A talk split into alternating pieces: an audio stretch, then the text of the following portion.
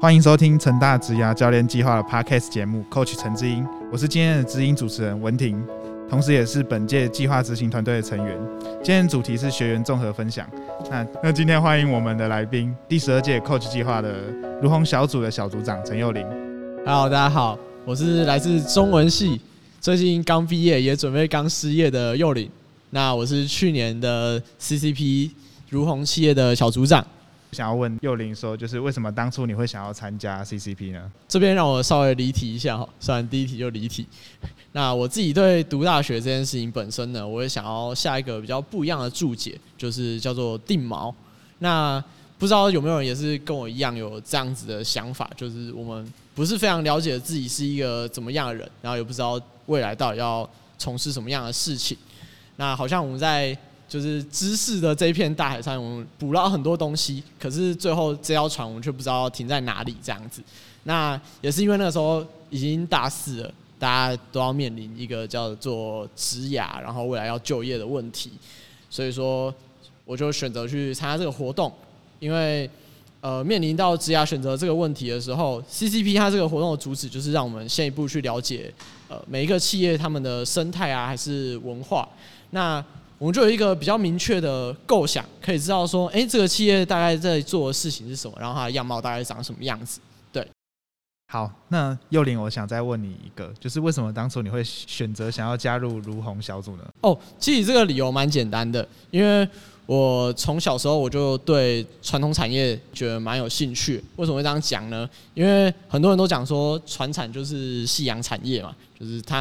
很很容易被市场机制去淘汰掉。因为像之前有很多可能国外进口啊，还是一些成本剥削的这种这种压力下面，我们可能传统产业就是逐渐走向结束，然后被市场机制淘汰。那我就很疑惑说，诶，可是明明就还有很多传统产业在这样子的市场机制下面存活下来，那我就觉得很好奇。那如虹这间公司，它是在做纺织的，不知道大家知不知道？那它在去年还前年刚疫情爆发的时候蛮有名的，就那个时候口罩国家队的这件事情。那我其实一开始想要选择其实是巨阳，就因为毕竟巨阳好像听说跟成大蛮有渊源的，所以说当初想要选择巨阳，可是我超过了报名的时间，所以就最后选择如虹。但如虹毕竟也是一间很大的公司，这样子，那我觉得要做，我们就要做小组长，这样比较有机会可以去跟其他的学员来交流，跟教练来交流，这样。嗯对，没错。那巨阳的话，他是他自己是企业自选。对，那那我想要再问一下，就是那你觉得幼林，你觉得 CCP 就是有哪个特色是最吸引你的部分？呃，哦，我觉得我觉得 CCP 最吸引我的地方是它的课程不是不是死的，就是虽然说它总共安排应该会至少五堂课嘛，五堂至六堂的课程。那这个课程的内容跟主题其实是由学员跟企业的主管教练他们一起讨论，然后最后想出来。所以每年的主题虽然可能有部分重叠，但也不会完全相同。最主要还是教练他们会跟我们讨论之后，然后做去做一些调整，让我们去上课。那我觉得这件事情非常有趣。就我们毕竟是来这里学习一些可能在业界的前辈的经验，那我们想要从他们得到一些东西，不是他们直接给我们，是我们经过一些修正调整之后，我们得到我们真的想要的内容。也就是嗯、我们会在开幕式的时间会有一段时间是给哦我不能爆雷是不是？对，可以爆雷啊？可以爆雷，就是给企给企业教练跟就是学学员就是交流的时间这样。对，所以就是这在这段时间内，就是教练也可以知道说，就是这一组同学就是每个同学大概会有什么样的需求，然后就会开设就是相关或是类似的课程这样子。对，那幼玲就是我想问说，就是你在如虹小组组内的课程，就是你印象最深刻的课程是哪一堂呢？哦，我觉得，呃，其实每一堂课都蛮有趣的，尤其是那个时候有一堂是，呃，企业教练他来帮我面试，那堂我觉得就蛮印象深刻。但我这边想要提的是，另外一堂是他们的 R N D 的主管，就是配方姐来帮我们上的职涯分享的课程。那他这堂课其实主轴最主要是想要教我们，呃，关于纺织他们的布一些布料，对，就是可能针织啊、平织这些这些区别。那他因为毕竟他自己是带 R&D 的部门，就是他会第一第一线接触到很多很新的机能布料部分。那我想提的是，因为佩芳姐她在英国留学了几年，然后也在那边工作，总共大概八年的时间。那在这段时间里面，她就是一直保持着一个很 open 的心态去接受这些异国的新事物，然后她也不会去排斥说在那边找工作啊，还是说跟那边人有一些互动这样。然后回到台湾的职场之后，他进入如虹，也就是用这样子同样的态度去面对每一个挑战，然后去接受它。那为什么我会说这个很值得我来学习呢？其实我是一个，呃，我我觉得我在面对一些就是我超过自己能力的挑战的时候，我会或多或少有一点抗拒的心态，就有点患得患失。那就是过去也因为这样可能错过一些机会。那我觉得他这种这种呃面对挑战的心态，可以让我值得学习。那我觉得他保持这种开放的心态去面对这些新事物的态度。那我觉得，在未来，我在不管是在职场啊，还是我的学涯之类的，我都可以去面对一些可能，就算我觉得超出我能力，那我也可以努力的去补齐这段差距，之后去面对这些挑战。那我觉得这样子其实不是一个很可耻的行为，对，就是不管有没有成功，它不是一件很可耻的事情。嗯嗯，OK，好，那幼林就是下一个问题，就是我想问说，那。就是你，你认为你在 CCP 这五个月期间内，就是你经你也是经营了一个，就是来自就是成大各个学院，然后各个科系的，就是同学。那我想问说，就是你在经营这个如虹小组这个团队的时候，就是你有没有遇到什么就是特别有趣的地方？像是可能就是有些学院的同学就是说话的方式比较不一样，就是有他们自己的特色这样。嗯，哦，我觉得这件事情，我我一开始其实很担心。对，老实讲，这这个问题很好，这个问题很好，因为一开始我很担心我的呃组员那个时候刚来的时候，我自己遇到一个最大的挑战是我的副组长、副小组长，他是一个厄瓜多人。那当初在知道这件事情的时候，我其实第一个担心的点是 他会不会说中文？对，但是没想到，对他他中文真的说的蛮好的，没甚至我第一次就是跟他用英文自我介绍，哦，准备超久，那时候洗澡都在练习，结果没想到他跟我讲说你好。哦哇，OK，好，那反正他是个蛮 nice 的人，就对，他是工学院的学生。那为什么会特别提到这一点呢？因为我的组员大部分都是来自呃，因为会参加如虹这个小组，他其实对纺织啊材料这个部分有一定的兴趣。那我们有一些同学是理工背景的，然后有一些是管院，大部分是管院的同学。那还有一些是社会科学院的同学，就是没有文学院的同学。那整个整个小组里面就只有我，就是小组长是一个文学院的同学的时候呢，其实我觉得遇到一个最大的问题是在整合大家的意见，因为呃大家都知道理工科系的学生，不管是大学部甚至到硕班，他们就很容易会有呃可能要进去实验室啊之类这样的事情。对，所以说大家的时间其实不是很好去。呃，协调协调安排对，那那个时候我选择做法是我用一个大家共同的形式力，然后我们用投票的方式来表决说，哎，那这堂课的时间大概要开在什么时候？因为毕竟大家的时间其实都不好安排，那用这样子大家去讨论，可以让整个进度变得很快。对，那我觉得这中间难免会遇到一些摩擦，这个很正常，因为毕竟我们平常使用的语言。并不是这么的相同，不是说中文、英文这样，就是理工科系的同学他们会有一些他们的思考逻辑，然后管院的同学有他们的思考逻辑，然后当然我自己也有我的思考方式这样子，所以说当初在做统合的时候，我会觉得呃一对一我去了解你每一个人你想要做的事情是什么，你参加这个活动的目的。到底是什么？那你最后想要的东西是什么？之后我发现一个共通点是，大家其实目的都是大同小异的。那我们只要把握住这个初衷，我们在行销上面很常提到一个东西叫做 TA，就是 Target Audience。那我们只要了解这些 TA 他们想要的东西是什么之后，我们再去做调整规划。那这个最后不管是在呃做成果报告书啊，还是在课程安排上面，我觉得都方便很多。嗯，OK，好。那幼林就是刚刚说到，就是你们自己小组就是本身就没有太多的文学院的学生。这其实，在扣学计划中，就是中文系的同学算是相对非常 非常少的。好，中文一个 对吧？应该应该是这样说，没错。对，那就是想问说，没有太多中文系的同学，那你当初为什么还是会愿意想要来参加这个计划，并且也投入了呃，算是相对蛮多的时间在这个计划上的？OK，那可能我在我在猜啊，就是因为我们这个科系的出入像是算是比较固定的，就是很多同学都是当老师啊，或者是继续从事语言学研究，或者进出版业这些。以下言论都不代表中文系的立场。我不背书，不过当初进大学那一刻开始，我就觉得不行，我我不打算做这些工作，因为我当老师可能我口才不是很好，那也也很容易乱教小孩，这这有点问题。那其他的产业我又不是个很喜欢读书的人，书也读不好，那所以说就不太想做这些工作。那所以说我必必须要花更多的时间去寻找我未来可以走的路道有哪些。那刚好。Coach 这个计划可以让我有很多的机会去看到不一样的产业，也有机会去做一个事情叫做企业参访。去年因为疫情的关系，很多的组别都他们都没有进行企业参访嘛。那当然，中文系的同学要进行企业参访的机会也偏比较少。对，所以说我觉得这个机会很难得，我可以来参加，然后去真的了解到第一线的企业他们想要的东西是什么，然后他们真正在做的事情是什么，是不是我们。当初假想的有很多不一样的地方，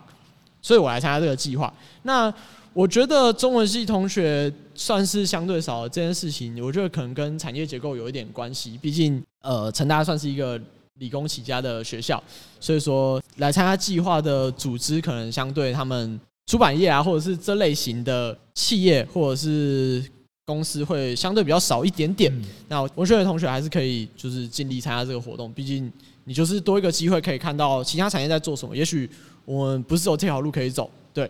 在统一企业这个小组，他们也是非常鼓励文学院的同学来参加这个计划。如果你本身是文学院，然后你又刚好是中文系的话，那你一定要参加看看这个计划。好，那再来的话就是幼龄，就是你在第十二届的计划中，你总共跨组了四场课程，那就是花了大约八个小时的时间投入在这些课程当中。那你在计划里面就是印象最深刻的跨组课程？那那个时候统一统一系有开了一堂叫做。四色人格分析的课程，对，那他在课程当中就是把每一个学员他们进行人格颜色的分类，对，那堂课我也觉得蛮有趣的。但我今天想要讲的是另外一堂由李强龙化工的左志仁教练他开的课。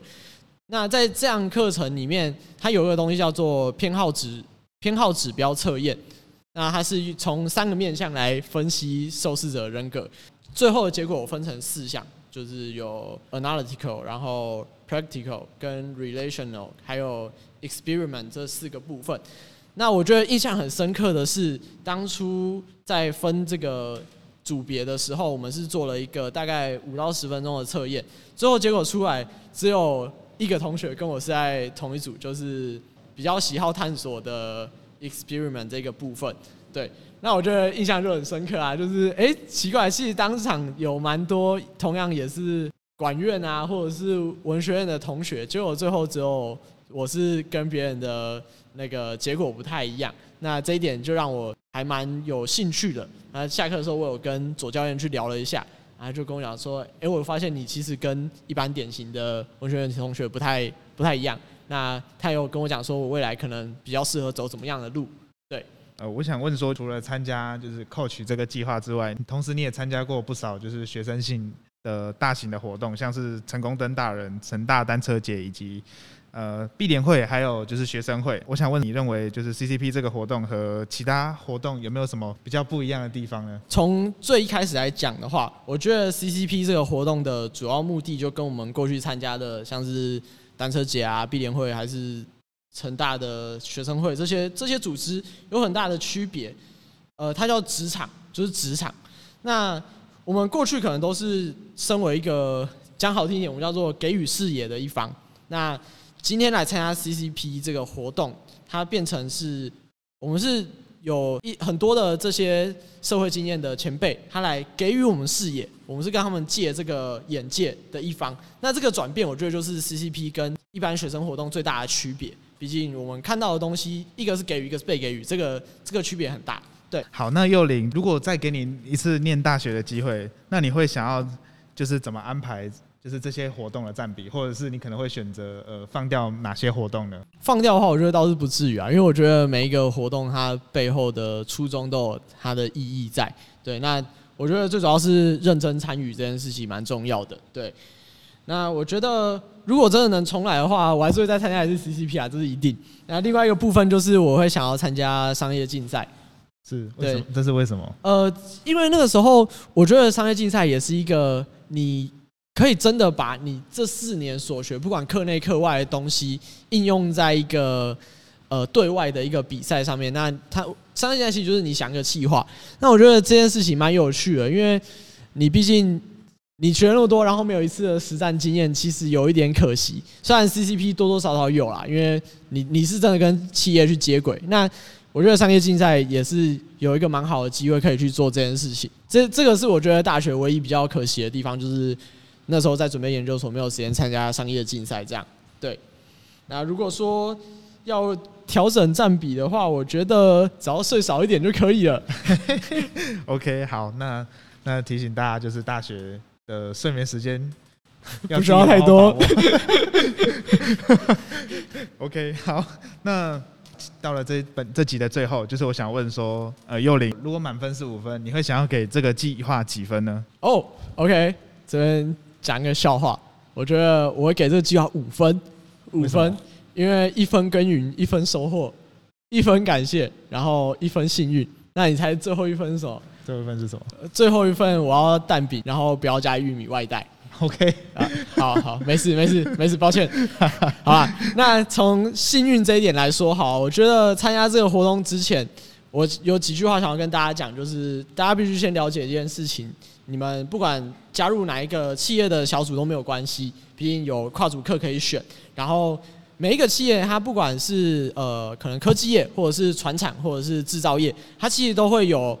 我们值得学习的文化与生态。毕竟它可以在市场机制上面生存下来，就一定有它可取的地方。对，就像每一个活动都是一样的，你只要参与的热忱越高，你收获的东西其实就会越多。所以就是大家认真去体会一下。好，那回到幸运的部分，我要 echo 一下我第一题讲的东西，就是定锚。我在大学的目标就是定锚，那希望大家可以在这个活动里面找到这个定位。毕竟，为什么会说他很幸运？我们在 CCP 这个活动是很难得在学校的阶段，你就可以跟企业去做接触，而且这个活动其实不是每间学校都有，是真的只有少数几间大学有在做这件事情。那刚好我们很幸运的成大有在，就是帮学生在。就是做这个媒合，所以说我觉得蛮幸运的，我们可以在这里有这个机会去接触到企业的文化。那希望大家在最后都可以从活动中找到自己的方向，然后找到自己的定位，你们停船的地方。对，那也希望最后你们可以满载而归。好，那那幼林想问说，那你们有想要给就是可能想要报名但还没有报名的小组员一些小小的建议呢？小小的建议哦，就是像我刚刚提到嘛，大家先不要挑企业，你就每一件都去看，大概你觉得你最有兴趣的是哪一个，然后大家报名表认真填。对，那不管其实其实不管是小组长还是组员都没有关系。我当初只是因为我私信，我想要跟大家有比较多认识的机会，所以我选择小组长。但是其实不管是组员或组长，你都有机会可以跟企业教练去做联系。就是面对面的一些互动，这这些都是可以的，而且都是有机会。那所以说，大家就是把握时间，尽快报名。OK，OK，好。那谢谢今天幼林的分享。那听完今天的分享，如果对于就是 CCP 这个计划有兴趣的同学呢，一定要赶快帮我完成报名表的填写。好，大家要记得填哦。谢谢幼林学长接受我们的采访，也祝福毕业后的幼林学长前途一片光明。好，那。希望透过今天学长分享，可以让同学们对于未来参与计划更有方向。如果有任何想问有关计划报名的问题的话，也欢迎在计划粉专提问，让我们知道哦。执子之手，大手牵小手，期待每一集的 Coach 嘉宾都能分享个人之能、生活阅历，也倾听同学们提出的问题，成为陪伴着每位同学的知音。Coach 陈知音，我们下集见，拜拜，拜拜。